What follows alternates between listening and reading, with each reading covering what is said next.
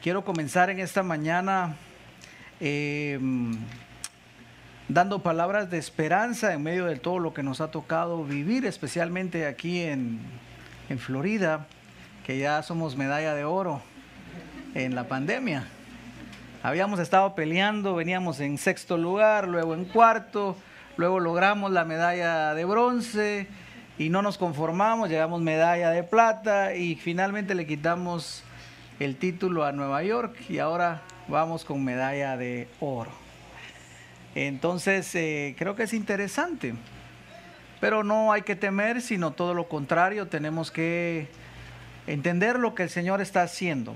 Cuando no entendemos, eh, podemos eh, paniquear, entrar en pánico y podemos hundirnos. Le predicaba eso a la iglesia de Palmetto, como Pedro cuando estuvo enfocado en el Señor, pudo caminar sobre las aguas y los vientos soplaban y las olas caían encima de él.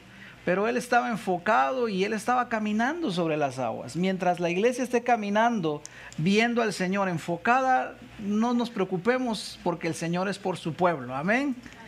Pero el problema es cuando miramos las circunstancias, entonces allí sí ya es un gran problema porque entonces Pedro se desenfocó y lo que sucedió fue que se vino abajo y se hundió. Pero que a nosotros podamos aprender de la palabra y no hundirnos en medio de esas situaciones porque eh, las circunstancias siempre van a estar, no las negamos, porque alguien podría decir, eh, pero es que esos evangélicos niegan las circunstancias. No, no las negamos, pero hemos aprendido a caminar sobre ellas, amén. Y creo que eso es lo que tenemos que aprender, a caminar encima de las circunstancias. Eh, también tenemos que seguir orando porque quiero decirle que en medio de esta pandemia ha muerto una cantidad impresionante, no solo de personas, sino de pastores también. Y discerniendo estos tiempos pensaba y decía, dice la palabra, hiere al, pastor y serán dispersas las ovejas. Y eh, puede ser, sin duda alguna, que el enemigo hiera a los pastores para dispersar al pueblo de Dios. Entonces ha muerto mucha, muchos pastores, muchos, muchos, una cantidad impresionante. Usted puede poner en Google, eh, pastor muere por coronavirus y te van a salir casos en todo el mundo. Eh, miraba que solo en un país se murieron 40 pastores. Es algo impresionante. Ahora, ¿qué quiere decir esto? Entendiendo es que tenemos que orar por la iglesia del Señor porque todas esas ovejitas pues les duele, hermano. Les duele la pérdida de su pastor y el enemigo puede aprovechar para desviarlos de la fe. Por eso es que tenemos que entender todo el plano y poder orar y hoy más que nunca levantarnos en un espíritu de oración para que esto realmente se, se convierta en una oportunidad y no en una destrucción. Amén. Así que en ese orden de ideas vamos a ir al segundo libro de Crónicas, capítulo número 36, versículo número 22. Segundo libro de Crónicas 36, 22. Y algo que, a mí me, me gustó mucho de este libro es que en el canon hebreo, fíjese bien, no en el que nosotros tenemos, sino en el canon hebreo, el último libro del Antiguo Testamento es segundo de Crónicas, es el último. O sea, ellos terminan la Biblia o su Biblia con el segundo libro de Crónicas. Ahora, es interesante cómo termina el libro de Crónicas porque nos da, nos da esperanza. Y, y se parece un poquito a lo que estaba viviendo el pueblo en ese momento, porque recuérdese que el pueblo venía de estar 70 años cautivos. Se recuerda que Jeremías estaba profetizando y les decía, dejen las idolatrías, les va a ir mal. Y ellos decían, no, en esta nación nunca nos han derrotado, en esta nación eh, nunca ha venido otra nación a gobernarnos, en esta nación es imposible que penetren las murallas, tenemos el mejor armamento del mundo, somos la potencia número uno del mundo en el cielo y en la tierra en Uruguay, Paraguay y todo lo por ahí somos los número uno, nadie nos puede derrotar. Y Jeremías le seguía diciendo, dejen las idolatrías porque si no va a venir de la destrucción. Y ellos finalmente no lo, no lo quisieron creer. Y cuando llegó el momento estaban rodeados y usted sabe lo que pasó. Eh, fueron llevados cautivos 70 años, diga conmigo 70 años. Ellos no guardaron, se recuerda, aún las leyes más, más eh, eh, por así decirlo, fáciles. El Señor les había dicho, seis años van a cosechar, al séptimo año van a dejar descansar la tierra y van a dejar que crezca todo lo que en ese año para que vengan los pobres y, lo, y puedan tener alimento. Pero ellos decían, no, no, no, seguimos nosotros, usted sabe, la avaricia. Y al final realmente el Señor dijo, bueno, yo cumplo mis buenas promesas, pero también cumplo las malas promesas y si no lo quisieron obedecer a las buenas por las malas, y 70 años y tuvieron que pagar esa cuota donde la tierra no había descansado, la tuvieron que pagar ahí. Entonces venían un montón de situaciones, pero les llegó el tiempo donde ellos tenían que salir. Y leámoslo, eh, segundo de Crónicas, capítulo 36, 22 y 23. Dice así la palabra del Señor. Segundo libro de Crónicas, capítulo 36, versículo 22 y 23. Los últimos versículos, mire cómo termina, muy interesante. Dice, en el primer año de Ciro, rey de Persia, para que se cumpliera la palabra del Señor por boca de Jeremías, el Señor despertó el espíritu de Ciro, movió el espíritu de Ciro, dicen otras versiones, rey de Persia, y éste envió a proclamar esta palabra, y también por escrito por todo su reino. Ahora mire lo que él manda a decir. Verso 23. Así dice Ciro, rey de Persia. El Señor, el Dios de los cielos, me ha dado todos los reinos de la tierra y me ha designado para que yo le edifique una casa en Jerusalén. Diga conmigo, edificarle casa al Señor.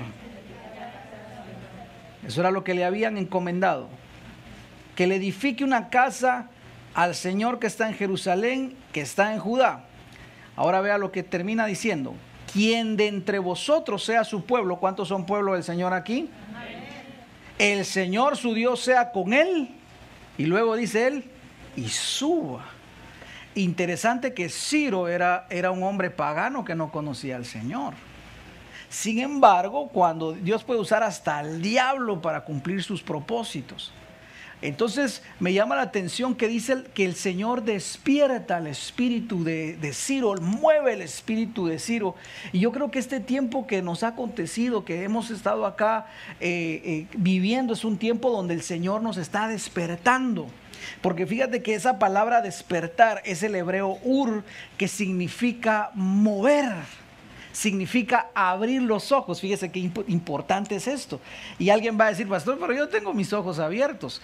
Sí, pero la Biblia dice que nosotros no solamente estos ojos tenemos, tenemos los ojos del alma y tenemos los ojos del espíritu. Sí lo sabían, ¿verdad? Tenemos un cuerpo, pero la Biblia dice que nosotros somos espíritu, alma y cuerpo. Y si físicamente tenemos sentidos, oídos, ojos, boca, también lo tenemos en el alma. ¿Cuáles son los ojos del alma? A ver si usted se recuerda. Y tiene que haber ojos del espíritu también. La lámpara del cuerpo son los ojos, ¿verdad? Pero yo digo del alma. Las imaginaciones. ¿Verdad que sí? Y las imaginaciones no siempre son buenas. Porque imagínese usted, usted me regala una corbata y usted dice, ah, la qué bonita la corbata. El otro domingo el pastor se la pone y no me la pongo. Empieza la imaginación, ¿por qué no se puso la corbata el pastor? Ah, no le gustó. Ah, es que ese pastor es lleno de cuentos y por eso, como era una, eh, de cinco pesos, no se la puso. Porque es bien lleno de cuentos. Ay, es que todos los regalos que yo doy me rechazan. A nadie le gustan mis regalos. Y, se empieza a imaginar.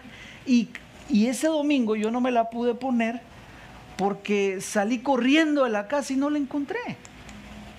Pero no era que no me la quería poner, sino que circunstancialmente no pude. Pero los ojos del alma empezaron a imaginarse y volaron y volaron y volaron. Es como cuando su esposo o su esposa no llega del trabajo y usted, ¿dónde andará? ¿Qué andará haciendo?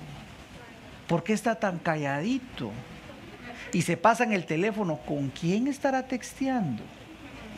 Y empieza la imaginación, Pero esos no son los ojos que el Señor quiere darnos. ¿Cuáles son los que el Señor... Se recuerda que el apóstol Pablo dijo, yo oro, yo oro para que los ojos de vuestro espíritu sean abiertos, que es el entendimiento. Ahora, ¿qué ojos se le abrieron a, Ciro acá? Porque Ciro tenía sus ojos físicos abiertos. Pero ¿qué ojos se le abrieron? Porque dice la palabra que el Señor lo despertó y se le abrieron sus ojos. ¿Qué ojos ha de haber sido? Los ojos del entendimiento. Porque él entendió, me imagino que ha de haber llamado a la gente y ha de haber dicho, léame la profecía de aquel profeta Jeremías. Aquí habla de que un tal Ciro, ah, igual que yo, no, no es, no es, no parecido, es usted. ¿Y cómo sabían que era yo? Pues que es que así es nuestro Dios.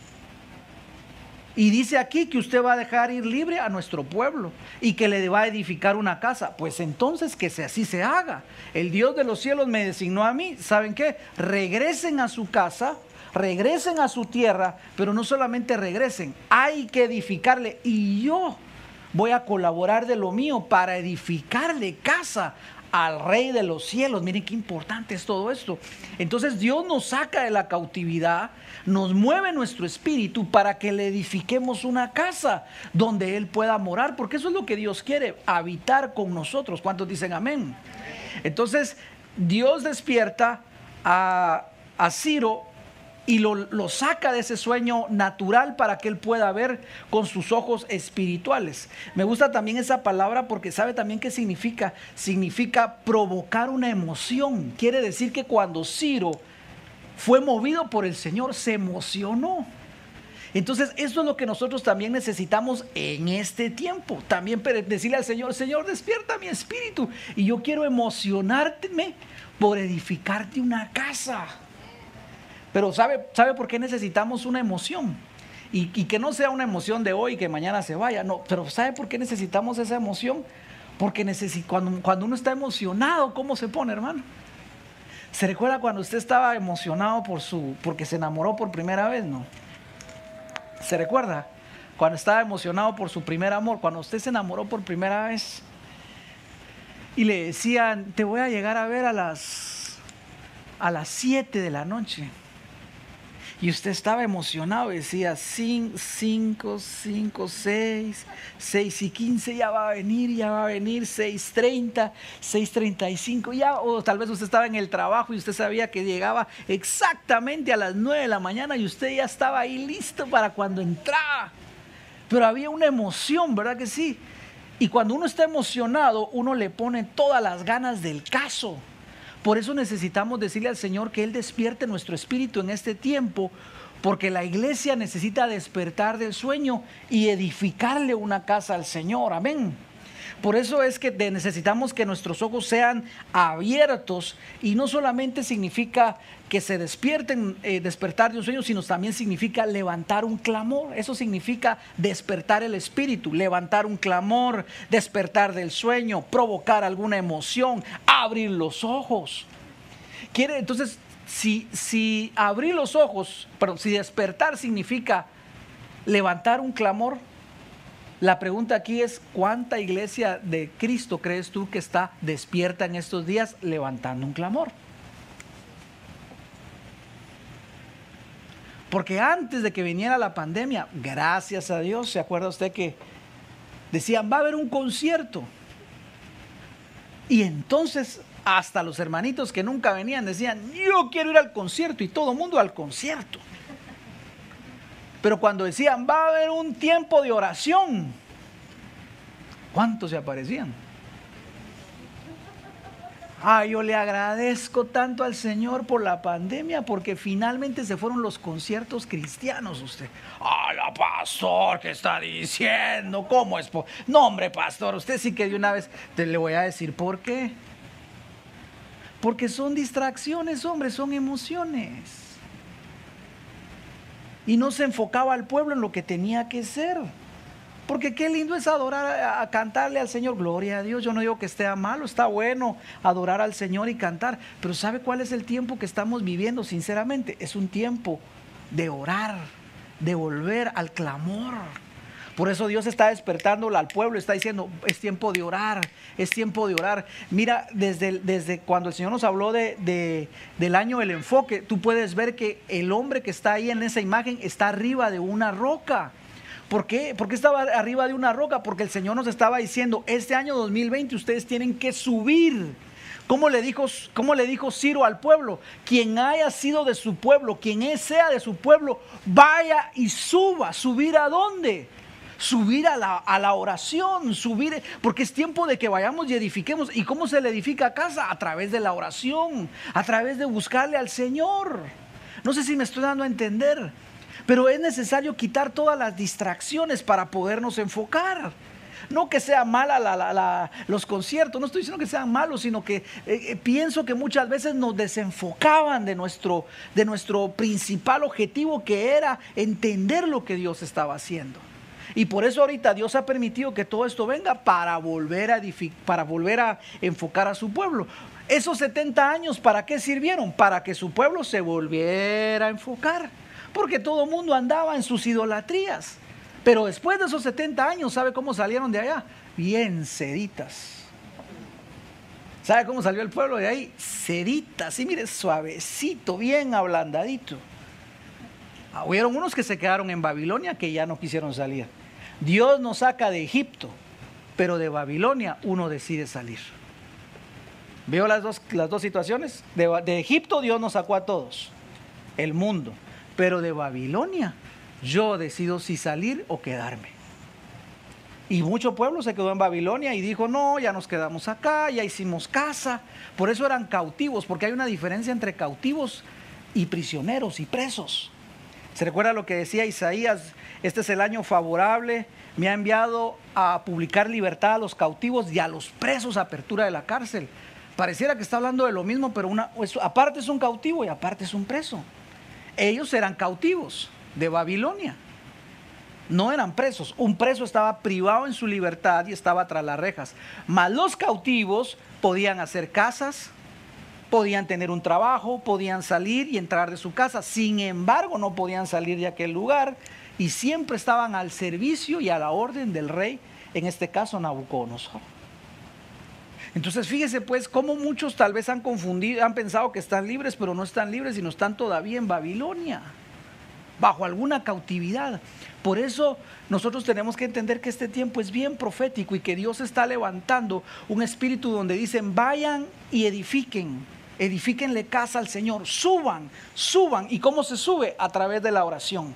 ¿Cómo se sube? A través de buscar al Señor con todo el corazón. Y por eso pasaron esos 70 años y llegaba el momento de que tenían que dejar.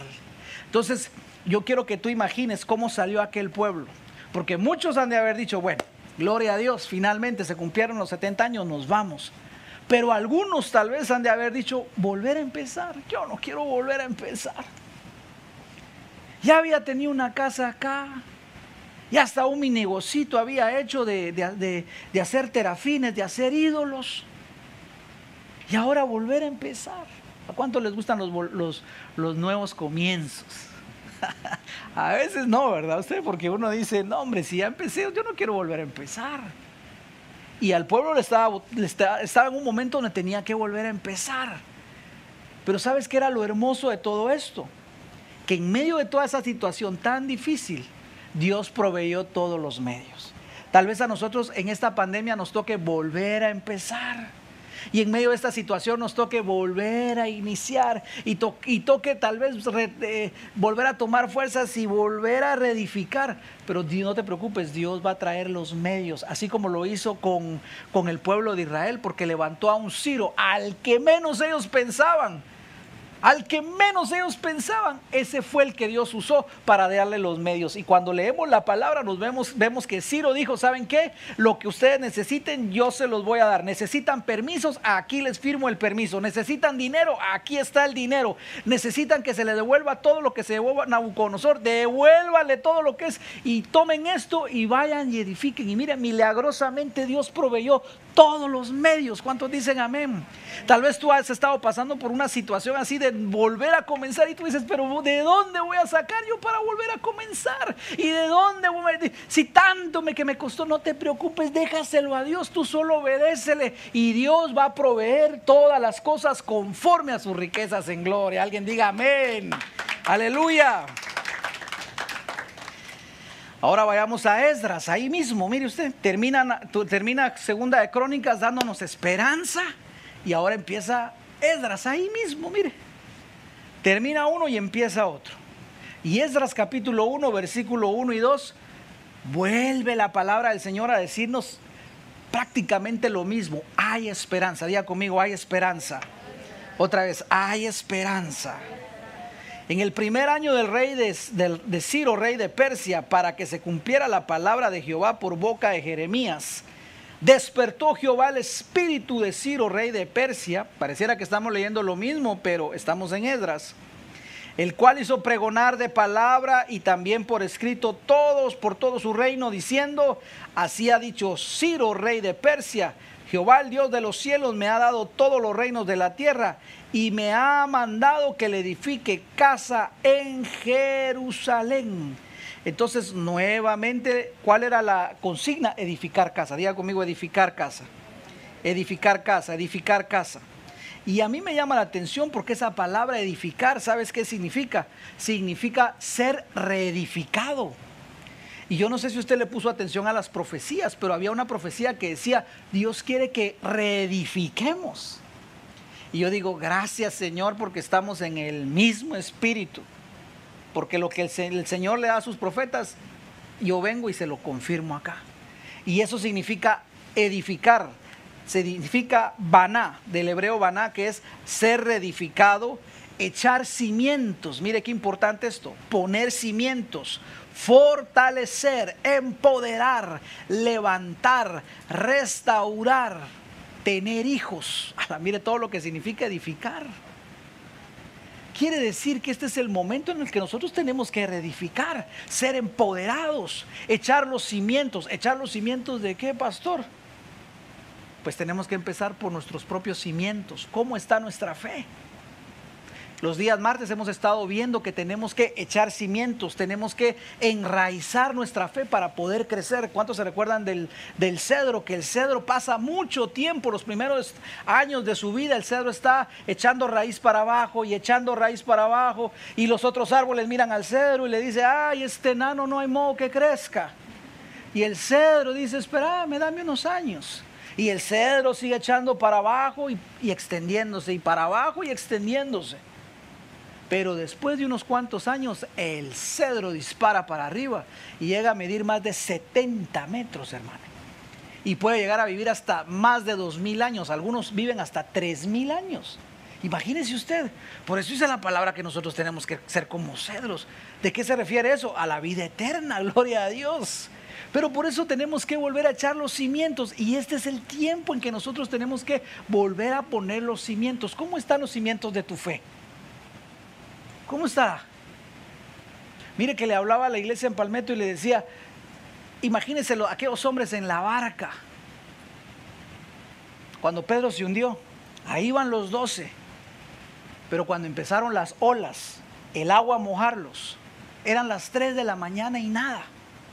¿Se puede imaginar 12 hombres ahí? ¿Cómo estaban usted? ¿Cómo es un hombre cuando no ha comido?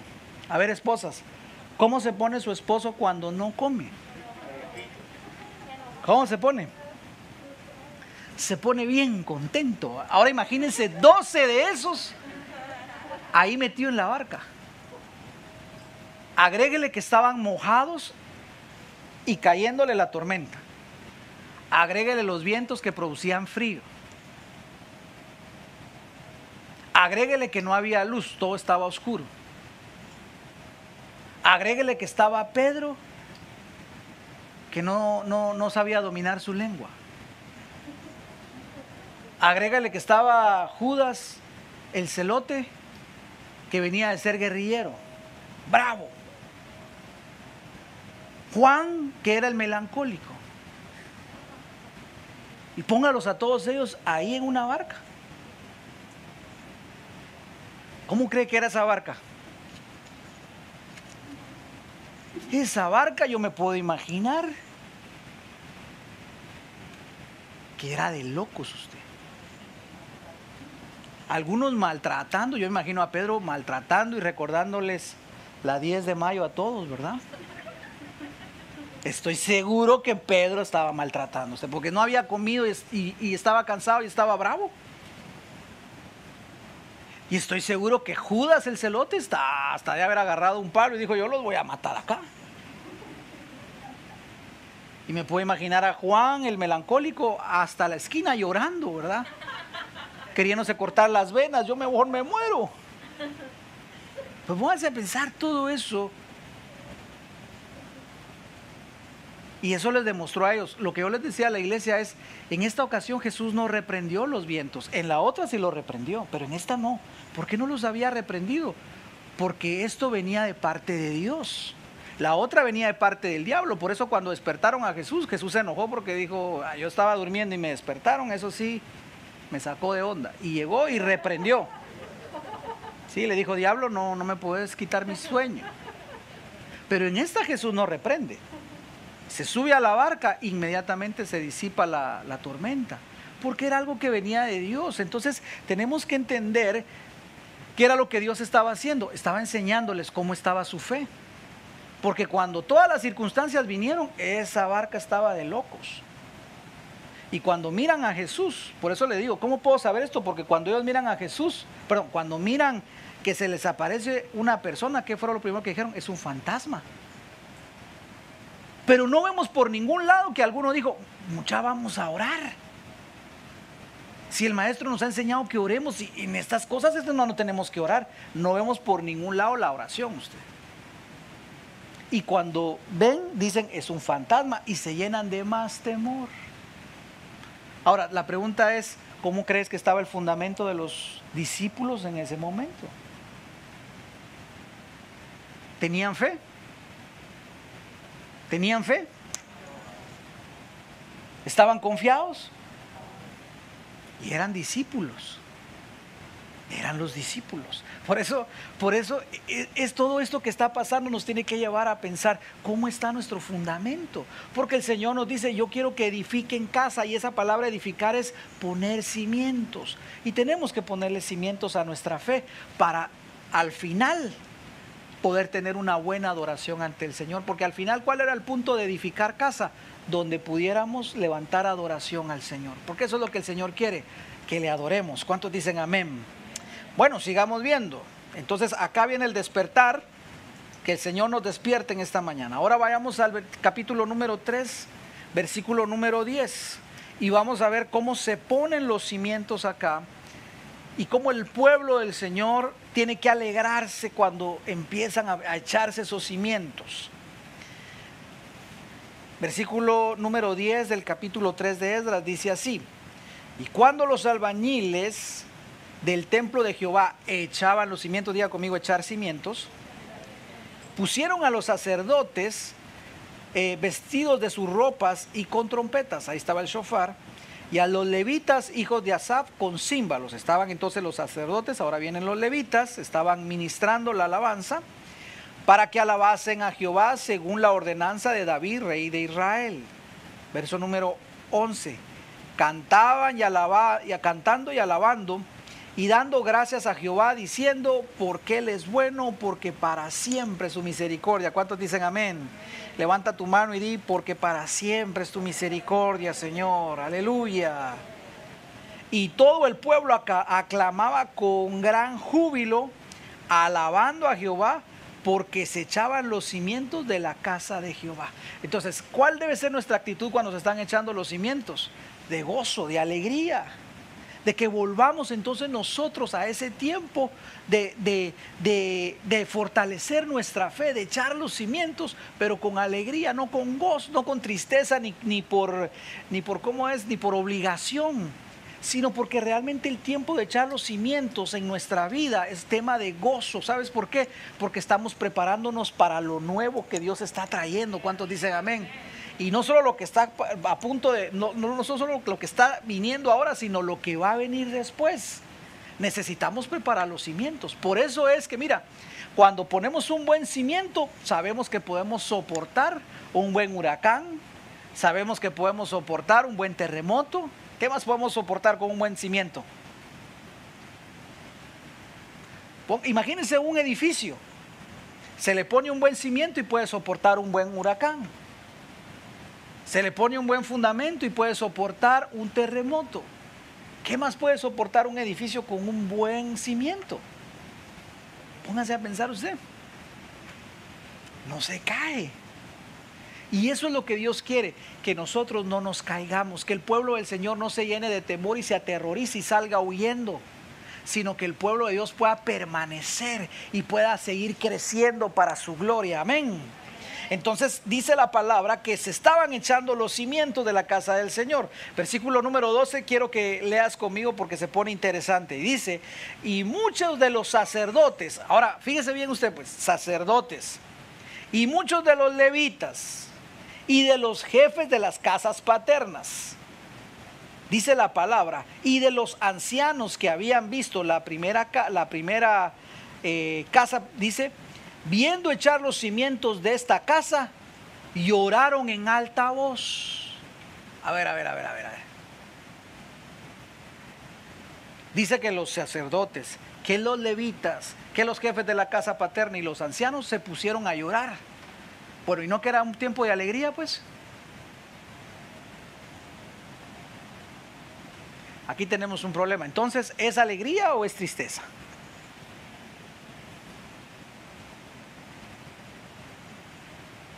Piense por un momento. ¿Había alegría o había tristeza? ¿Por qué, ¿Por qué pasa estas cosas? Y esto es lo que yo te digo, mira, cuando el pueblo del Señor no sabe entender sus tiempos, se empieza a confundir. Porque si yo hubiera estado ahí y miro a unos alabar, sonar el sofá, gritar de alegría, y miro por otro, y miro por el otro lado, unos que estaban llorando y y jalándose el pelo y golpeándose contra la pared, gritando. Yo sinceramente hubiera dicho, bueno, ¿y aquí qué onda, verdad? ¿Estamos acá, iglesia? Entonces dígame usted, ¿era tiempo de llorar o era tiempo de, de reír? Porque yo veo que el sacerdote, los levitas, los jefes de las casas paternas y los ancianos, o sea, los líderes, estaban llorando. Y el pueblo estaba con alegría. Entonces, a ver, ¿cómo podemos hacer acá para entender esto? Diga conmigo, tengo que entender lo que está pasando. Tengo que entender lo que está sucediendo. Tengo que entender estos tiempos. Hay que entender los tiempos para poder volver a la adoración correcta. Por eso, cuando la samaritana le habló a Jesús y le dijo, nosotros adoramos en aquel monte, ¿qué fue lo que le dijo Jesús? Ustedes adoran lo que no saben. Y esa, aquella mujer estaba segura que estaba adorando correctamente, pero Jesús le dice, ustedes están adorando lo que no saben. Entonces, hago una pregunta, ¿no será que tal vez el pueblo del Señor también piensa que está adorando, pero está adorando por otros lados? Bueno, salgamos de este problema entonces. ¿Era tiempo de llorar o no era tiempo de llorar? ¿Era tiempo de reír o no era tiempo de reír? Porque se están echando los cimientos. Y entonces es acá donde viene la primera oposición, diga conmigo, la primera oposición a la verdadera adoración. Porque todo esto nos estaba llevando a edificar casa a una verdadera adoración. Eso era lo que el Señor quería, edificar una casa para la verdadera adoración. Pero el enemigo sabe todo esto y siempre va a venir oposición. Y esa es la primera oposición, diga conmigo, oposición interna. Y aquí es donde empezamos a pelear contra nuestros enemigos internos que nos quieren limitar en, el, en, el, en la adoración, en la verdadera adoración al Señor. Veamos qué fue lo que sucedió. Versículo número 12, volvámoslo a leer, Esdras 3:12. Y muchos de los sacerdotes, de los levitas y de los jefes de las casas paternas, ancianos que habían visto la casa primera, viendo echar los cimientos de esta casa, lloraban en alta voz, mientras muchos otros daban grandes voces y gritos de alegría. Versículo número 13, mire la confusión del pueblo. y no podían discernir, no podían distinguir el pueblo el clamor de los gritos de alegría y la voz del lloro, porque clamaba el pueblo con gran júbilo y se oía el ruido hasta de lejos. Entonces yo lo que quiero que usted vea es que el pueblo del Señor, en lugar de ser claro en algo, solo estaba haciendo ruido. La iglesia del Señor en este tiempo de pandemia no puede estar haciendo ruido, porque el ruido es molesto. Pero hay gente de otros lados que está oyendo y por un lado está, la iglesia del Señor, unos llorando y por otro lado otros estaban gritando. Entonces tenemos que discernir acá qué, qué está pasando. Porque si no lo único que vamos a hacer es ruido y el ruido es molesto usted. Entonces lo primero que tenemos que entender es que aquí hay una, ¿cómo se dice esto? Hay una, hay un enemigo que se llama las comparaciones. Escriba ahí pues. Número uno, primer enemigo interno, las comparaciones entre el pasado y el presente. El pueblo que había salido se gozaba porque estaban echando los, los cimientos. Pero los sacerdotes, los levitas y, y, todos aquellos que habían visto la primera gloria empezaban a decir, ah, yo me recuerdo cuando pusimos los cimientos allá con Salomón, todo era de oro todo era de plata y era una gloria incontable. Mira, en ese tiempo estábamos, pero así, mira, de plata. Y ahora, ahora apenas estamos limitados. ¿Aló? ¿Estamos acá? Me estoy dando a entender lo que esté, esté, luchando acá, ¿verdad? Porque yo sé que el enemigo ahorita que estoy dando esto le va a empezar a dar masaje y le va a decir, duérmete niño, duérmete ya.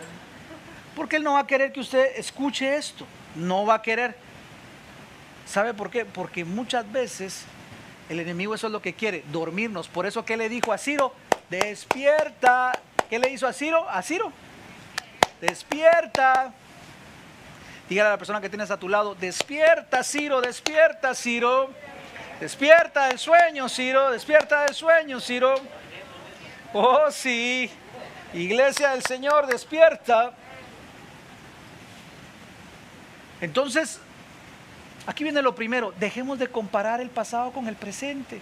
Ay, es que yo antes de la pandemia me iba tan bien. Ay, es que en el 2019 yo venía creciendo. Ay, es que antes, si usted viera, a mí no me faltaba el dinero, a mí no me faltaba la salud, no me faltaba mi carro eh, último modelo, no me faltaba nada. Pero ahora, desde que vino esta situación, y empezaban a comparar y yo, yo, y te voy a decir una cosa, tenemos que entender algo. Ciertamente eh, los ancianos habían visto aquella, abundancia con Salomón, aquella riqueza de oro, de plata y aquella situación que era, eh, ¿cómo se dice?, desbordante de dinero. Claro, ahora estaban limitados.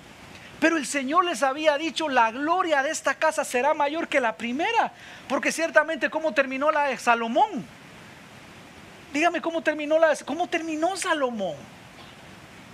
Pero a veces nosotros solo estamos viendo otra vez con estos ojos las circunstancias exteriores y no estamos discerniendo el tiempo que estamos viviendo. El pueblo estaba entendiendo, gloria a Dios, estamos volviendo a comenzar. Dios va a poner su gloria aquí. Y en medio de nuestra limitación, Dios va a proveer y Dios va a hacer la obra. Y no importa lo que estemos pasando, Él va a proveer y se va a glorificar. Y vamos a ver su gloria. No tenemos por qué extrañar el pasado, pero necesitamos dejar el pasado. Porque muchas veces el pueblo de Dios se, se, está como enraizando en el pasado y viviendo de las glorias del pasado. Y ahora los tiempos ya cambiaron. Ya no podemos vivir como antes, pero entonces hay una nueva gloria. Y a veces es un poco incómodo con lo de las transmisiones y tal vez no es lo mismo, pero Dios se va a glorificar a través de esas transmisiones y van a haber milagros y van a haber maravillas, porque Dios no ha cambiado, Dios sigue siendo el mismo ayer, hoy y siempre. Ahora tenemos que usar la mascarilla y es un poco más incómodo, pero Dios sigue siendo el rey, Dios no ha cambiado y Dios se va a glorificar en medio de toda esta situación. Tal vez nuestra vida quedó en el pasado, tal vez teníamos una vida intensa antes y tal vez ahora por la pandemia ha, mermado, pero gocémonos y alegrémonos. Porque es tiempo de echar el fundamento y lo que no se había logrado antes se va a lograr ahora en el nombre de Jesús. Por eso es que tenemos que entender estos tiempos y por eso el apóstol Pablo decía, yo dejo atrás el pasado y me extiendo a lo que está adelante. Mira lo que dice Isaías capítulo 49, versículo 18, me encanta. Isaías 43, perdón, 18 y 19. Isaías 43, 18, vamos a leerlo, es, emocionante. Isaías 43, 18. Dice la palabra del Señor, no os acordéis de las cosas pasadas. ¿Cuál es la orden? ¿Cuál es la orden? Fíjese, no nos acordemos. ¿Por qué? Porque el Señor no quiere que vivamos del pasado. Y aquí nos está diciendo, si te parece bien, no te acuerdes. Si no te molesta, por favor, ya no te acuerdes de tu pasado. Está diciendo, no te acuerdes de las cosas pasadas, ni traigas a memoria las cosas antiguas. Pero muchas veces estamos trayendo las cosas y estamos trayendo y no podemos pasar, hermano. Yo no sé si a ustedes les ha pasado, pero a mí me ha pasado un par de veces que empiezo a traer cosas del pasado. Yo digo, Dios mío, yo ya no quiero más eso. No es vida estar trayendo las cosas del pasado.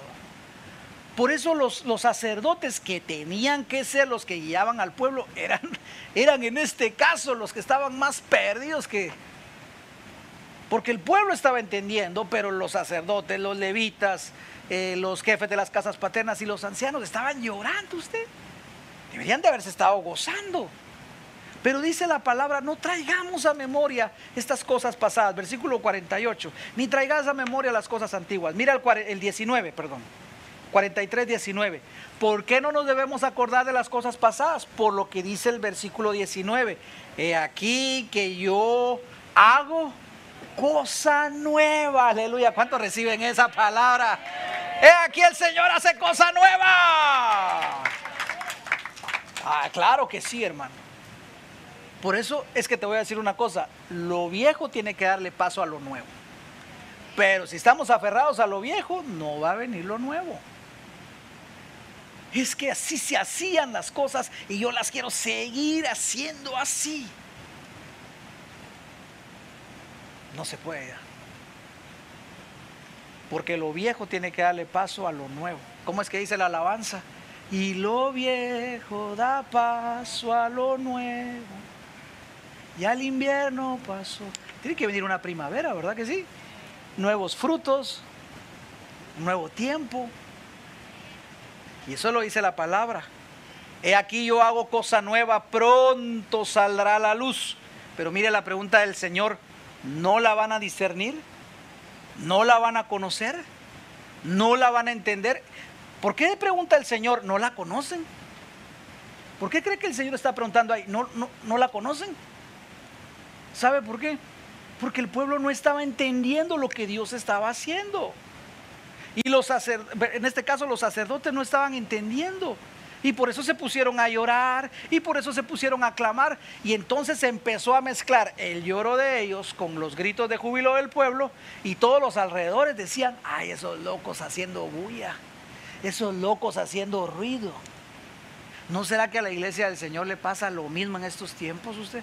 Que los que no conocen al Señor dicen, ay, mira, unos se lamentan y lloran y otros están con gritos de. ¿Quién los entiende a esos locos? ¿Quién los entiende a esos locos? Yo por eso mejor ni recibo al Señor. Mire, de veras, es que confunde. Por eso si leemos el pasaje de Edras, dice que la gente se confundía. Decía, no se le atina si están contentos o están tristes. Pero que Dios nos ayude a entender estos tiempos. ¿Cuántos dicen amén? Leámoslo, el versículo 19. He aquí yo hago cosa nueva, pronto saldrá la luz. ¿Cuántos creen que el pronto de Dios viene? no la conoceréis. Otra vez abriré, mire qué lindo, abriré camino, ¿dónde? Donde era imposible, ahí va a abrir el camino el Señor. Levanta tu mano y di, Señor, gracias, porque en medio de mis imposibles, tú abres camino. Aleluya. Otra vez abriré camino en el desierto y ríos en la soledad. ¿Recibes esa palabra? ¿La crees en tu corazón? Este es un tiempo donde lo, viejo tiene que pasar y tiene que venir lo nuevo del Señor. Por eso esta nueva gloria, yo la traduzco así, Dios está manifestándose a su pueblo. ¿Sabes cómo lo vas a lograr? Porque vas a tomar el teléfono y vas a evangelizar a una persona y te va a recibir al Señor ahí. Vas a tomar el vas a tomar, vas a hacer una transmisión y vas a orar por un enfermo y se va a sanar. Y tal vez tú vas a decir, "Yo, pastor, sí tú." Porque esta es una nueva gloria. Aló. Pastor, pero es que fíjese que en mi pasado yo no, nunca se me ha sanado ningún enfermo. Pues eso fue en tu pasado, pero esta es una nueva gloria. Pastor, es que en mi pasado yo nunca oré por los enfermos. Mire, lo mío, pastor, es, lo, mío es eh, eh, eh, tocar la guitarra o tocar el saxo.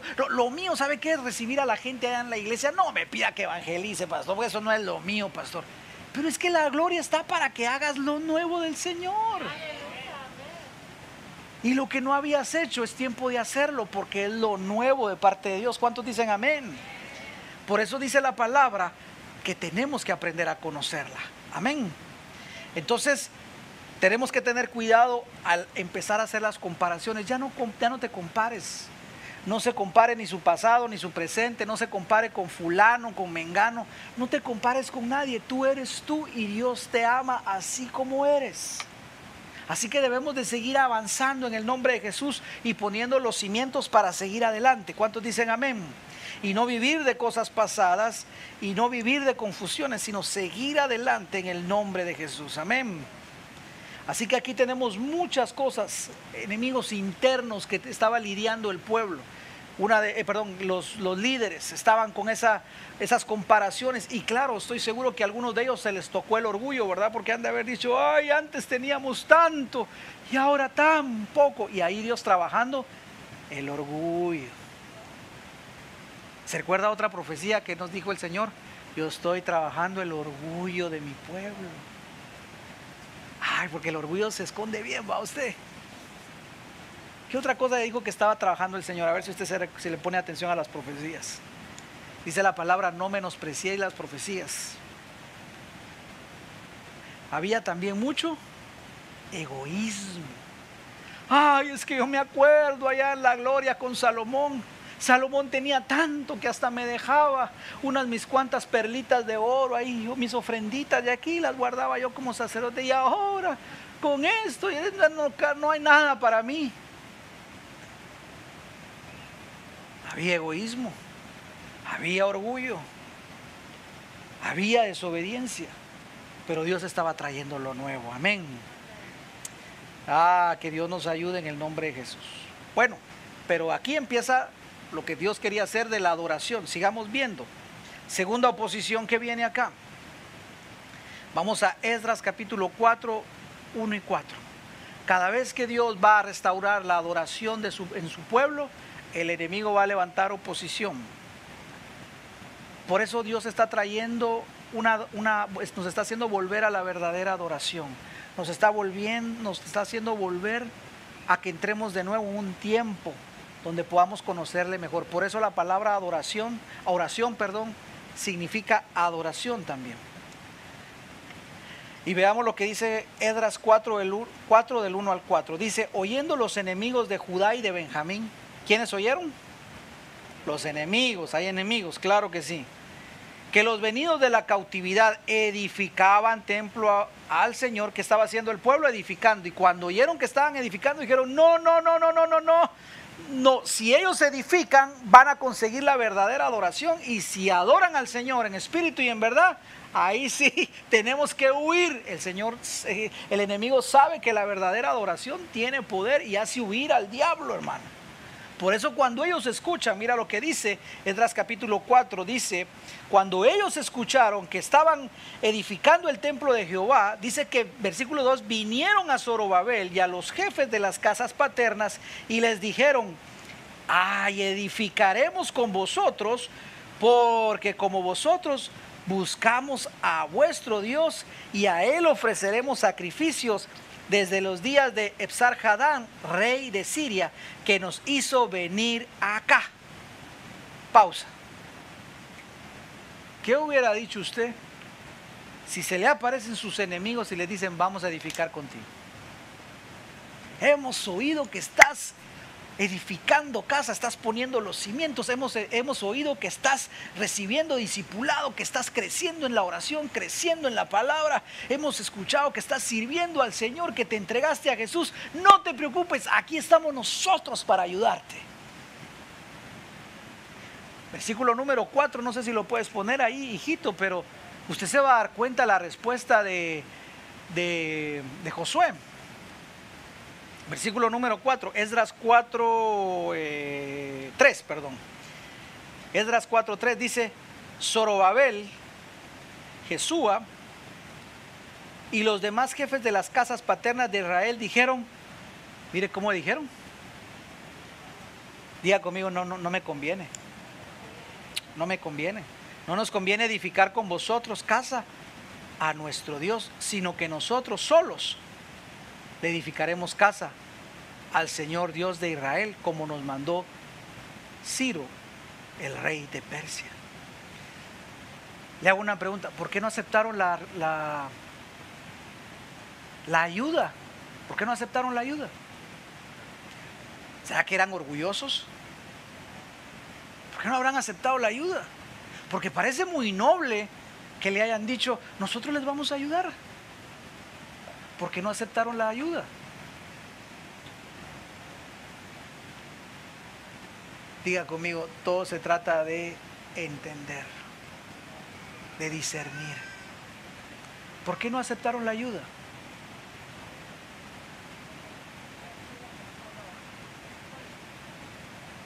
¿Qué habrá pasado?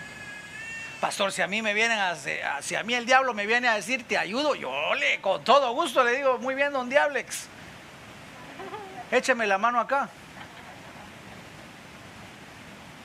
Piensa, hermano, piensa. Disierna. ¿Acaso todos los que se te acercan para ayudarte vienen de parte de Dios? Ellos están en un momento de necesidad porque ciertamente edificar cuesta. Pero le dice Josué, no nos conviene edificar con ustedes. No nos conviene. Alguien le ha dicho, pero Josué, mira si traen la chequera. ¿Cómo no nos conviene, Josué? Ahí, ahí sacale la plata. Nos van a dar hombres.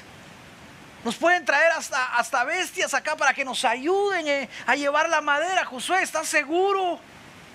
¿Cómo que no nos conviene? Y por eso el pueblo de Dios tiene que discernir. Ahora, ¿por qué no estaban aceptando la ayuda? Simple y sencillamente no la aceptaban porque ellos sabían que si dejaban que entraran con ellos, iban a empezar las mezclas. Porque ellos no estaban interesados en adorar al Señor. Ellos lo que querían era entrar y otra vez empezar a mezclar. Y mira, nosotros adoramos al Señor, pero también adoramos a Baal. ¿Qué te parece? También adoramos a Dios Todopoderoso, pero también adoramos a Ishtar. Ahí está más fea que se metía ahí usted, pero estaban siempre ahí haciendo las mezcolanzas. Te voy a decir algo y escríbelo ahí. No todo lo que te ofrece ayuda viene de parte de Dios. Ay, pero pastor, es que yo me siento muy cansado, yo necesito ayuda. Ten cuidado. No sea que terminen influenciándote a ti o a tus hijos o a tus hijas. ¿Sabe por qué, por qué Josué dijo, no, no, no nos conviene edificar? Porque yo sé que si te dejo entrar acá, nos van a terminar torciendo. Sé que vamos a empezar con las mezclas y van a empezar ustedes con que eh, vamos a adorar al Señor, pero también a Baal. Y entonces ya se mezcló todo y otra vez volvemos a caer en lo mismo. Y ya tuvimos 70 años bien cautivados y no queremos otros 70 años. Es que yo creo que tenemos que aprender del pasado también, ¿verdad, hermano? Que nos ayude, recordémonos del pasado, pero solo para aprender a no tropezar de nuevo con la misma piedra. ¿Cuántos dicen amén? Que Dios nos ayude.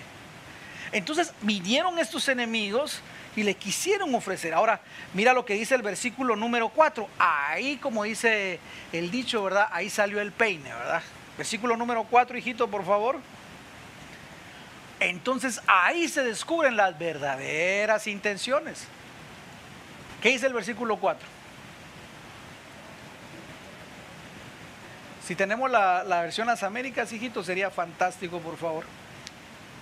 En esa. Entonces el pueblo de aquella tierra se puso. Otra versión dice eh, eh, a, a desanimar, pero a intimidar, porque intimidar también. Dice, y el pueblo de la tierra se puso a intimidar, a desanimar al pueblo del Señor y los atemorizó para que no edificaran. ¿No que les querían ayudar, pues? ¿No habían dicho ellos que estaban ahí para ayudar? ¿No sacaron la chequera y dijeron cuántos números, cuántos ceros querés que ponga acá? Pero cuando les dijeron que no, salieron las verdaderas intenciones. Pueblo del Señor, levanta tus manos y di, yo tengo que entender los tiempos. Que tengo que discernir toda ayuda que venga. Sí. Y en estos tiempos más que nunca. Porque ciertamente con esto de las transmisiones todo mundo transmite usted, todo mundo, hasta el que no lo hacía hasta ahora lo hace, pero no todo viene de Dios. Aló, ¿estamos aquí? No todo viene de Dios. Cualquiera puede poner en Facebook y en YouTube yo soy profeta, así dice el Señor, cualquiera. Cualquiera puede venir, yo soñé de parte de Dios o yo tengo esta palabra de parte de Dios, pero mi hermano, mi hermana, mucho cuidado. ¿A quién estás dejando entrar en tu casa a través del internet? Ayer hablábamos eso con, los muchachos, que el número de la bestia en la Biblia hebrea dice, aquí hay sabiduría y entendimiento. Y el que tenga sabiduría entienda el número de la, eh, el número de la bestia y es www. Y www. es el internet. Quiere decir que el enemigo va a utilizar el internet, hermano. Por eso tenemos que tener mucho cuidado. Estamos acá, iglesia. Sigamos viendo entonces. No nos dejemos intimidar. Dice que los intimidaron y los atemorizaron, los llenaron de temor. Estaban, y, y eso es lo que tenemos que entender acá. Mire hermano, hoy hay mucha gente que está intimidada y está llena del temor. El coronavirus te va a matar, te va a alcanzar, pero no nos llenemos de temor, seamos prudentes, pero no nos llenemos de temor y sigamos, y sigamos edificando al Señor. ¿Cuántos dicen amén? Así que cuidado con estos dos enemigos, porque estos dos enemigos lo que quieren es desviarnos para no, que no adoremos al Señor, pero que Dios nos ayude a no ser intimidados. Veamos lo que dice Filipenses 1.28 acerca del temor, acerca de ser intimidados. Filipenses 1.28, traducción a... Nueva traducción viviente. Filipenses, capítulo número 1, versículo número 28. Y vamos a leer la versión nueva, traducción viviente. Vamos a encontrarla por acá. Mire lo que dice. Filipenses 1:28. Dice así la palabra del Señor. No se dejen intimidar. Escuche bien. No se dejen intimidar por sus enemigos de ninguna manera. ¿Cuántos dicen a esto? No nos dejemos intimidar. Filipenses 1:28, traducción viviente. No se dejen intimidar por ninguno de sus enemigos. Levanta tu mano y vamos a hacer esta declaración. Señor, no me voy a dejar intimidar por ninguno de mis enemigos. En el nombre de Jesús, así voy a hacerlo. Volvamos a leerlo. Filipenses 1:28. No se dejen intimidar por sus enemigos de ninguna manera. Eso les será por señal a ellos de que serán destruidos. Ah, ya vieron. No nos dejemos intimidar. No recibamos el mal de la gente. Ay, usted se va, se va, se va a morir de tanto ir a la iglesia y va a agarrar el, el coronavirus. No te reprendo en el nombre de Jesús.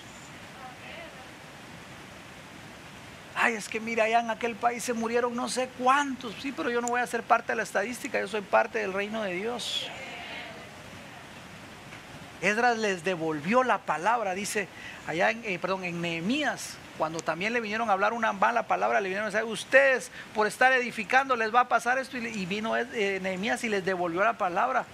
Les dijo botellita de Jerez. Todo lo que me desees será al revés. De veras. No nos dejemos intimidar, hermano. Te va a ir mal, todo te va a salir mal. Es si te vas de este trabajo, vas a ver cómo vas a terminar. Mendigando te voy a ver. No. Yo no me voy a dejar, no nos podemos dejar intimidar, hermano. Acuérdese lo que dice el Señor. Yo traigo, yo hago una cosa nueva. No la conoceréis. Dice la palabra, eso les servirá por señal a ellos de que serán destruidos mientras que ustedes serán salvos. ¿Cuántos dicen amén? Aún por Dios mismo. Versículo número 29. Pues a ustedes se les dio no solo el privilegio de confiar en Cristo, amén, tenemos ese privilegio, confiamos en Él, sino también el privilegio de sufrir por Él. Ah, la pastor, vamos a tener que sufrir, claro, si Jesús sufrió, nosotros también, pero es un privilegio, ¿cuántos dicen amén? Claro que sí. Es que yo pensé que no iba a sufrir. Ajá, pues si sufrió Jesús, no es que no voy a sufrir yo. ¿Acaso soy mejor que Jesús? Pero sí tengo el privilegio de parecerme a Él también en sus sufrimientos. Por ejemplo, la iglesia en China.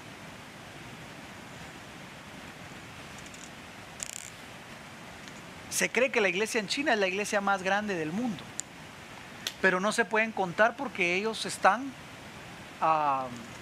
ellos se reúnen clandestinamente. Pero le hago una pregunta, ¿cómo ha podido sobrevivir una iglesia que nunca ha tenido templos como este? ¿Cómo ha podido sobrevivir la iglesia más grande del mundo sin templos? Y hay gente que dice, ay, ya no nos vamos a volver a congregar. ¿Y cómo le habrá hecho la iglesia de China que nunca se han congregado? Y son la iglesia más grande del mundo. Pónganse a pensar. Porque la fe de ellos es fuerte. Y aunque no tienen el privilegio de congregarse, ellos en un templo, pero ahí están escondidas en casas. No pueden llevar la Biblia porque los matan. Se tiene que aprender de memoria cada uno. Y le dice, vos qué tenés, yo tengo Filipenses 1.28, a ver qué dice, y se ponen en pie. Y empiezan a recitar la palabra. ¿Vos cuál tenés? El versículo 29, déalo pues, y todos oyen. ¿Y vos? Y así va, se aprenden la palabra, la viven y la comparten. ¿Aló? ¿Estamos acá? Tenemos tanto que aprender, ¿verdad, hermano? ¿Verdad que sí, no? Estamos acá todavía. Alguien va a decir, y yo que creía que era cristiano. pero a esos de China, hermano, ellos están sufriendo, pero ahí siguen. Por eso, hermano, sigamos adelante en el nombre de Jesús. Amén. Versículo número 30. Estamos juntos en esta lucha. ¿Cuántos dicen amén? Estamos juntos, claro que sí. Oramos unos por otros. Les cubrimos en oración. Y estamos juntos, hermano. Ustedes han visto mi lucha en el pasado y saben que aún no ha terminado. Ah, qué tremendas palabras la del apóstol, ¿verdad? Diga conmigo, estamos juntos. Voltea a ver a su hermano y dígale, yo estoy orando por ti, mi hermano. Estoy orando por ti, mi hermana. Estoy orando por ti. Estamos juntos en esta lucha. ¿Cuántos dicen amén? Le damos un aplauso al Señor, amén. Vamos terminando.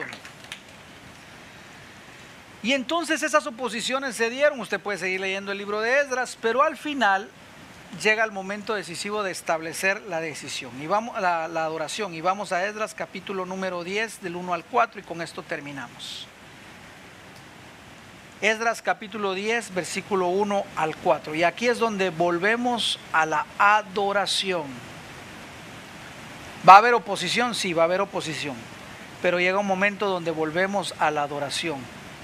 Y en Esdras capítulo número 10 del 1 al 4 encontramos cómo el pueblo volvió a la adoración. Dice así, mientras oraba Esdras y hacía confesión, número uno, confesión, llevando, perdón, llorando y postrando delante de la casa de Dios, se juntó a él una muy grande multitud de Israel, hombres, mujeres y niños, y lloraba el pueblo amargamente. Entonces respondió Secanías, hijo de Giel, de los hijos de Elán, y dijo a Esdras, nosotros hemos pecado contra nuestro Dios, pues tomamos mujeres extranjeras de los pueblos de la tierra, Mas a pesar de esto, aún hay esperanza para Israel. Levanta tu mano y di, aún hay esperanza para el pueblo de Dios. Tres, ahora pues hagamos pacto, diga conmigo, hagamos pacto con nuestro Dios, que despediremos a todas las mujeres y a los nacidos de ella, según el consejo de mi Señor y de los que temen el mandamiento de nuestro Dios, y hágase conforme a la ley. Levántate porque esta es tu obligación y nosotros estaremos contigo. Esfuérzate y pon mano a la obra. Qué tremendo este versículo. Cuando llegan el tiempo de la adoración, ellos hacen, ellos reconocen algo. Miren, Esdras, sabes, nosotros queremos volver a la adoración, ya echamos los cimientos, ya decidimos hacer esto, pero hay un problema. Nos casamos con un montón de mujeres extranjeras y ahora, ¿cuál era el problema de eso?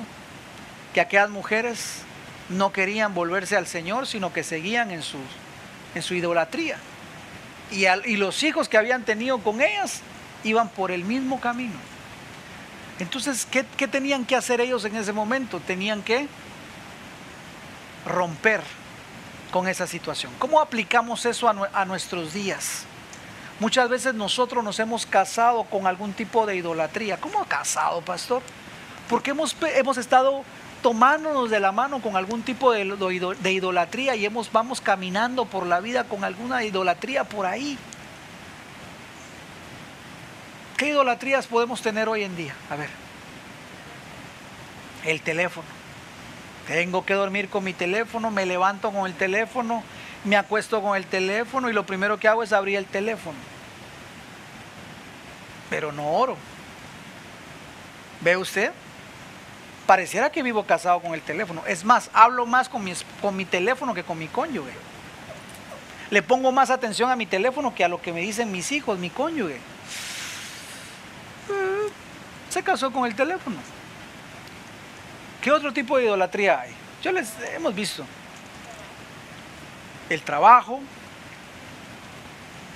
el orgullo, el egoísmo, la vanidad, la familia. ¿Se acuerda de, de, de Elí? ¿A quién, ¿A quién idolatraba Elí? Y era sacerdote usted. ¿Y qué le dijo el Señor? Has preferido a tus hijos que a mí. Fíjese usted. Entonces nosotros tenemos que divorciarnos del pecado. Diga conmigo, hay que divorciarse del pecado.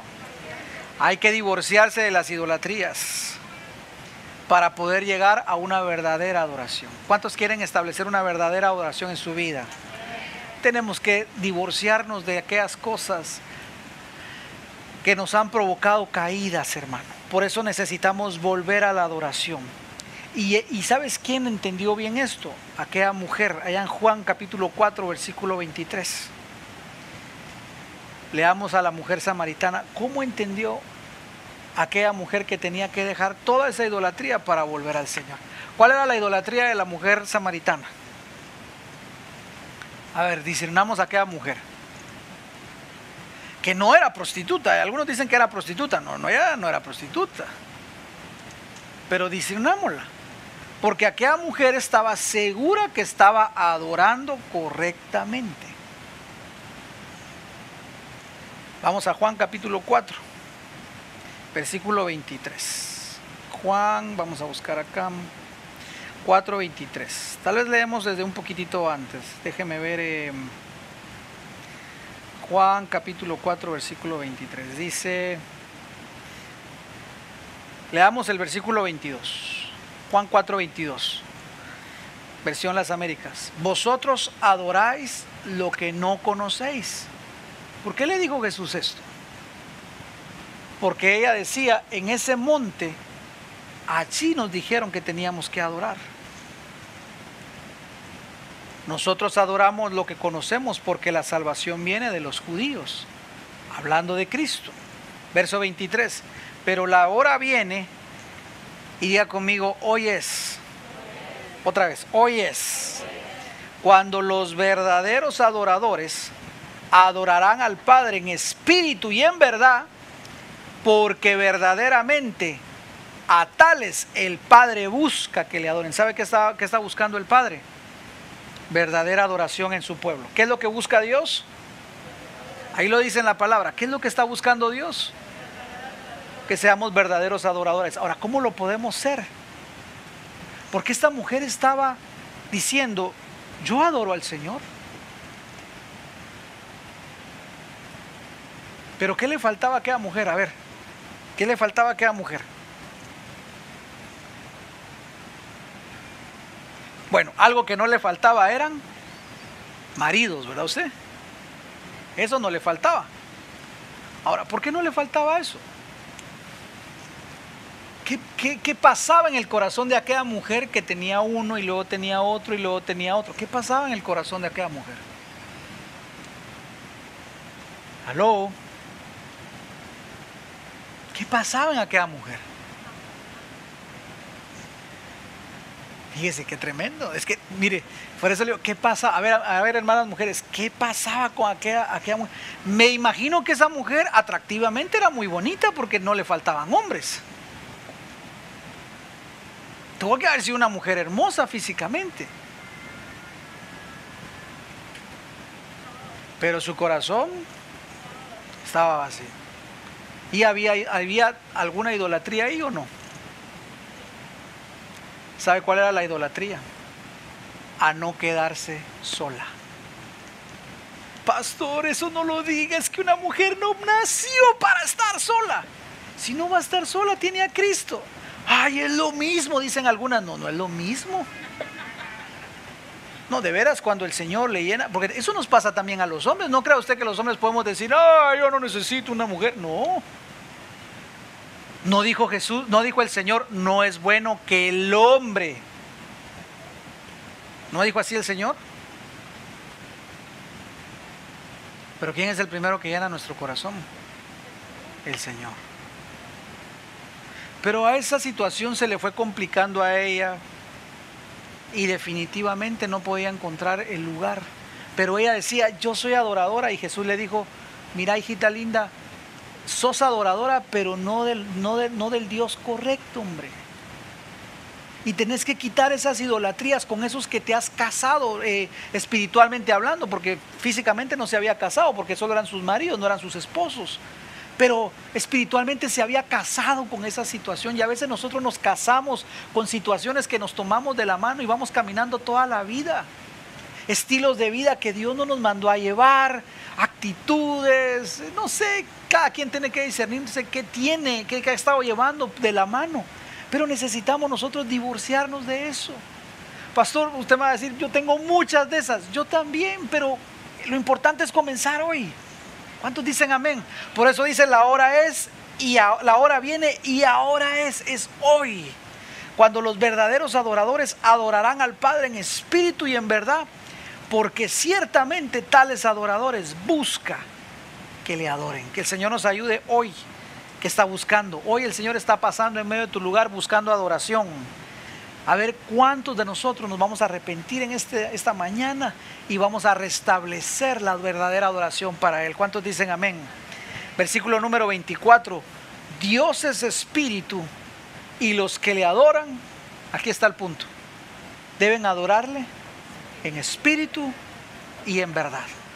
¿Qué significa adorarle en espíritu y en verdad? Significa que nosotros tenemos que venir delante de Él y ser transparentes, rendirnos, hermano, todo lo que somos y dejar que y, divorciarnos de todas aquellas situaciones y empezar a casarnos con Él, hermano, para caminar el resto de la vida con Él. Los tiempos que vienen van a ser tiempos difíciles, pero en el Señor vamos a vencer. En el Señor vamos a darle verdadera adoración, porque eso es lo que el Señor está buscando, verdadera adoración. Y cuando nos escuchen allá los otros van a decir, ah, estos realmente son verdaderos adoradores. Estos tienen la presencia de Dios. Estos hablan de parte de Dios. A ellos los quiero escuchar. Porque la gente va a empezar a reconocer que realmente lo que Dios ha puesto en medio de nosotros es su presencia. Que el Señor nos ayude a que hoy podamos tomar esa decisión. Amén. Póngase de pie, vamos a orar. En el nombre de Jesús.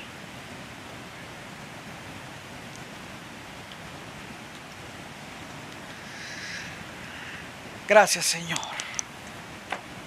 Gracias Padre. Es tiempo de edificar. Es tiempo de despertarnos.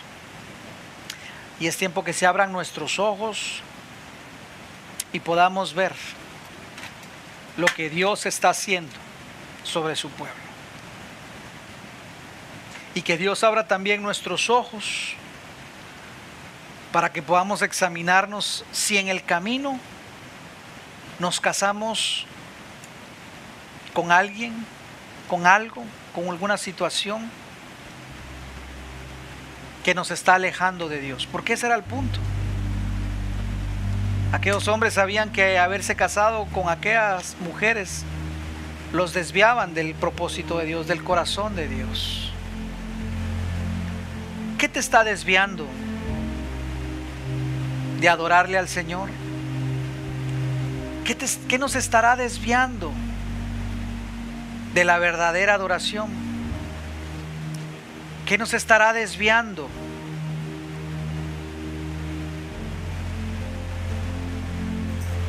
de caminar en el Señor, en su camino. Es tiempo de edificar. No te quedes donde estás. Crece, crece, crece. Ve por más. Aunque hayas tenido malas experiencias, no dejes que el pasado con sus malas experiencias te limite en el futuro. No dejes, no dejes, no dejes. Dios aún tiene nuevas y abundantes experiencias de su presencia para contigo. Que nada te limite, que nada venga a intimidarte, que nada venga a desanimarte, sino levántate hoy y edifica templo para que venga la verdadera adoración al Señor. Padre, gracias por tu palabra. Esta mañana vengo a orar por tu pueblo. Vengo a declarar, Señor, que esta palabra cobra vida en los corazones de cada uno de los que estamos acá y los que te están viendo, los que nos están viendo, Señor, en las redes sociales.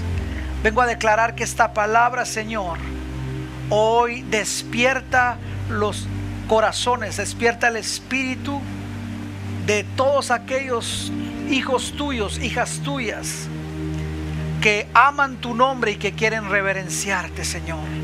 En el nombre de Jesús vengo a declarar que hoy, Señor, tú abres nuestros ojos y empezamos, Señor, a volver a la verdadera adoración, Señor. Quitamos toda idolatría esta mañana. Todo lo que nos haya estado desviando de la verdadera adoración todo aquello con lo que nos casamos en el camino, que nos tomamos de la mano y empezamos a caminar, Señor, y que al final nos desviaron en el nombre de Jesús. Como dice tu palabra en Esdras, hay esperanza para tu pueblo Israel, hay esperanza. Y vengo a declarar eso, Señor, esta mañana. Vengo a declarar esta palabra de esperanza para tu pueblo, Señor, en el nombre de Jesús y tú que cometiste un error y tú que, en el camino te desviaste, yo quiero declarar hoy para tu vida que hay esperanza en el nombre de Jesús. Y tú que habías pensado que tal vez eh, se había acabado la oportunidad, yo vengo a declarar que hay esperanza aún para tu caso, hay esperanza aún para tu necesidad en el nombre de Jesús. Vengo a declarar hoy en el nombre de Jesús que hay esperanza para el pueblo de Dios. Hay esperanza, hay esperanza en el nombre de Jesús, en el nombre de Jesús. Y hoy procedemos, Señor, en tu nombre a quitar todo lo viejo, todo lo obsoleto, todo aquello que nos desviaba de la verdadera adoración, lo quitamos, nos divorciamos. Dile al Señor ahí donde estás en tu lugar, Señor, yo me divorcio de todo estorbo, yo me divorcio de todo pecado, yo me divorcio del pasado, Señor, que me estorbaba, del pasado que me hacía caer. Yo me divorcio, Señor, de la culpabilidad, me divorcio de la, del temor, me divorcio de la intimidación en el nombre de Jesús y todo lo que me estaba limitando, Señor, me me divorcio en esta mañana y declaro, Señor, que yo estoy casado solamente contigo, Señor. En el nombre de Jesús. Eso es. Eso es, en el nombre de Jesús. Y todos los que te habían intimidado, en el nombre de Jesús, hoy te levantas con poder. Hoy declaro esta palabra sobre los hombres de esta casa. No te vas a intimidar. En el nombre de Jesús no te vas a intimidar, sino que vas a ser cabeza y no cola. Cabeza y no cola. Y no te vas a intimidar ante las circunstancias. No te vas a intimidar ante las pruebas. No te vas a intimidar ni aún a tu esposa, ni aún a tus hijos, sino que vas a levantarte como cabeza y no cola para restaurar la adoración en tu familia en el nombre de Jesús. En el nombre de Jesús. Y los que son cabeza de sus hogares se levantan en esta hora. Yo vengo a declarar que se levantan, se levantan para restablecer la verdadera adoración en sus casas. En el nombre de Jesús. En el nombre de Jesús. Hoy restablecemos la verdadera adoración. Limpiamos toda idolatría y declaramos en el nombre de Jesús en el nombre de Jesús que estamos esperando lo nuevo tuyo, Señor, lo nuevo, lo nuevo tuyo, Señor. Y empezamos a hacer pacto. Ahí donde estás, empieza a hacer un pacto con el Señor. Empieza a hacer un pacto. Así como lo hizo el pueblo, el pueblo hizo un pacto con el Señor. Empieza a hacer un pacto con el Señor y dile, Señor, hoy hago un pacto contigo, Señor, de caminar en tu presencia para poder llevarte adoración, Señor. Señor, hoy restablezco la verdadera adoración en mi corazón. Hoy restablezco la adoración que había dejado, Señor, por las ocupaciones, por las distracciones y restablezco la adoración. En el nombre de Jesús hago un pacto de levantarme a orar, hago un pacto de levantarme a buscarte, hago un pacto, Señor, de dejar esa, esa relación ilícita, hago un pacto, Señor, de dejar ese orgullo, Señor, en el nombre de Jesús, hago un pacto, Señor, de abandonar el mal carácter, hago un pacto, Señor, en el nombre de Jesús, en el nombre de Jesús, declaro que este día, Señor, es un día de comenzar con lo nuevo tuyo, Señor. Declaro que este día, Señor, es un nuevo día, Señor, porque tales adoradores tú Este es el día, el día y la hora es cuando los verdaderos adoradores adorarán al Padre en espíritu y en verdad. En el nombre de Jesús, en el nombre de Jesús. Así lo declaramos. Así declaramos en esta noche, en esta mañana. En tu presencia, Señor. En tu presencia, Señor. Y hoy hacemos un pacto, Señor. Restauramos la verdadera adoración. Restauramos la verdadera adoración. Restauramos la verdadera adoración, Señor. Aquí en tu casa. De mi vida una cosa. En el nombre de Jesús. Bendice a cada uno de mis hermanos. En el nombre de Jesús. Bendice a tu pueblo, Señor. Bendice a tu pueblo, bendice a tu pueblo, Señor. Y hoy declaramos que la verdadera adoración está restaurada en nuestro corazón, Señor. En el nombre de Jesús. En el nombre de Jesús.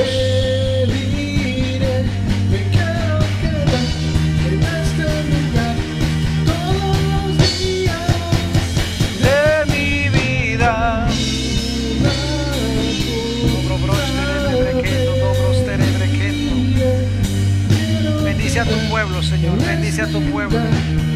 Bendice a tu pueblo, Señor. Bendice a tu pueblo. Bendice a tu pueblo, Señor. Bendice a tu pueblo. Volvemos a la verdadera adoración. Volvemos a la verdadera adoración. Nos divorciamos, Señor, de todo aquello que estorbaba nuestra adoración. Y volvemos a la verdadera adoración. Porque el Padre tales adoradores busca que le adoren en espíritu y en verdad. El Padre busca que le adoren en espíritu y en verdad. Adórale en espíritu y en verdad, mi hermano. Adórale en espíritu y en verdad, mi hermana. Tú que me estás escuchando, adorémosle en espíritu y en verdad, en espíritu y en verdad, con todo el corazón. En el nombre de Jesús. Gracias, Señor. De mi vida. En el nombre de Jesús. En espíritu y en verdad. En espíritu y en verdad. Adoramos en espíritu y en verdad. Adoramos en espíritu y en verdad. Todo estorbo es roto en el nombre de Jesús. En el nombre de Jesús, todo estorbo es roto.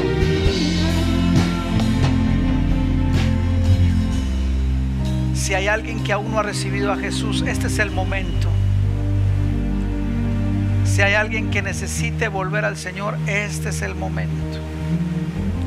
Y si hay alguien que necesite sanidad, hoy vamos a orar también.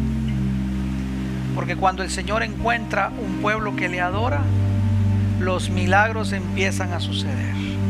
Y el primer milagro es que podamos ser transformados a su imagen.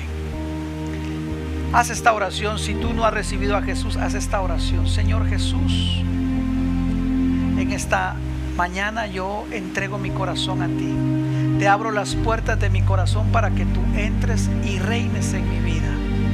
Gracias por perdonar mis pecados. Escribe mi nombre en el libro de la vida y ayúdame a caminar de la mano contigo. Gracias Jesús. Y si te habías alejado del Señor y habías dejado la adoración, haz esta oración conmigo también. Señor, esta mañana hago un pacto contigo de volver a la verdadera adoración, porque esa es la adoración que tú buscas. Y hoy, Señor, me divorcio de todas aquellas situaciones de mi vida que me estaban alejando. Me divorcio, Señor, de todo aquello que me estaba desviando de tu propósito y vuelvo al camino, Señor, de la verdadera adoración. Me arrepiento, Señor, y creo en tu palabra que si confieso mis pecados, tú eres fiel para perdonarme, Señor. En el nombre de Jesús. Y si habías estado enfermo, te voy a invitar a que pongas tu mano donde tengas la dolencia o donde haya la enfermedad. Si tienes problemas en, en tu corazón, ponlo acá, en tu corazón, en tu espalda, donde quiera que tome, tengas la dolencia. Vamos a declarar un milagro. Señor, en el nombre de Jesús, oramos por aquellos que necesitan un milagro esta mañana. En el nombre de Jesús, aquellos, Señor, que han venido con dolencias, con enfermedades, aquellos que han sido diagnosticados con coronavirus, Señor, declaramos en el nombre de Jesús que tú les sanas. Declaramos tu palabra, Señor, en el nombre de Jesús, que dice que por tu llaga fuimos nosotros sanados, Señor. Por eso hoy declaramos que tu pueblo es sano de toda enfermedad y de toda dolencia. En el nombre de Jesús damos la palabra para que reciban hoy sanidad. Los que están acá en el templo y los que están viéndonos en sus casas, reciban un milagro de sanidad en esta hora. En el nombre de Jesús. En el nombre de Jesús. Reciban paz. Aquellos que habían estado en temor aquellos que habían sido intimidados, reciban la paz del Señor en esta hora, en el nombre de Jesús. Y puedes hoy ser libre para adorarle. En el nombre de Jesús. Gracias Señor. Gracias Jesús. Gracias Padre. Ahora levanta tus manos y adórale y dale gracias. Y dile gracias Señor. Por tu salvación. Gracias. Por tu restauración. Por tu sanidad. Gracias Señor.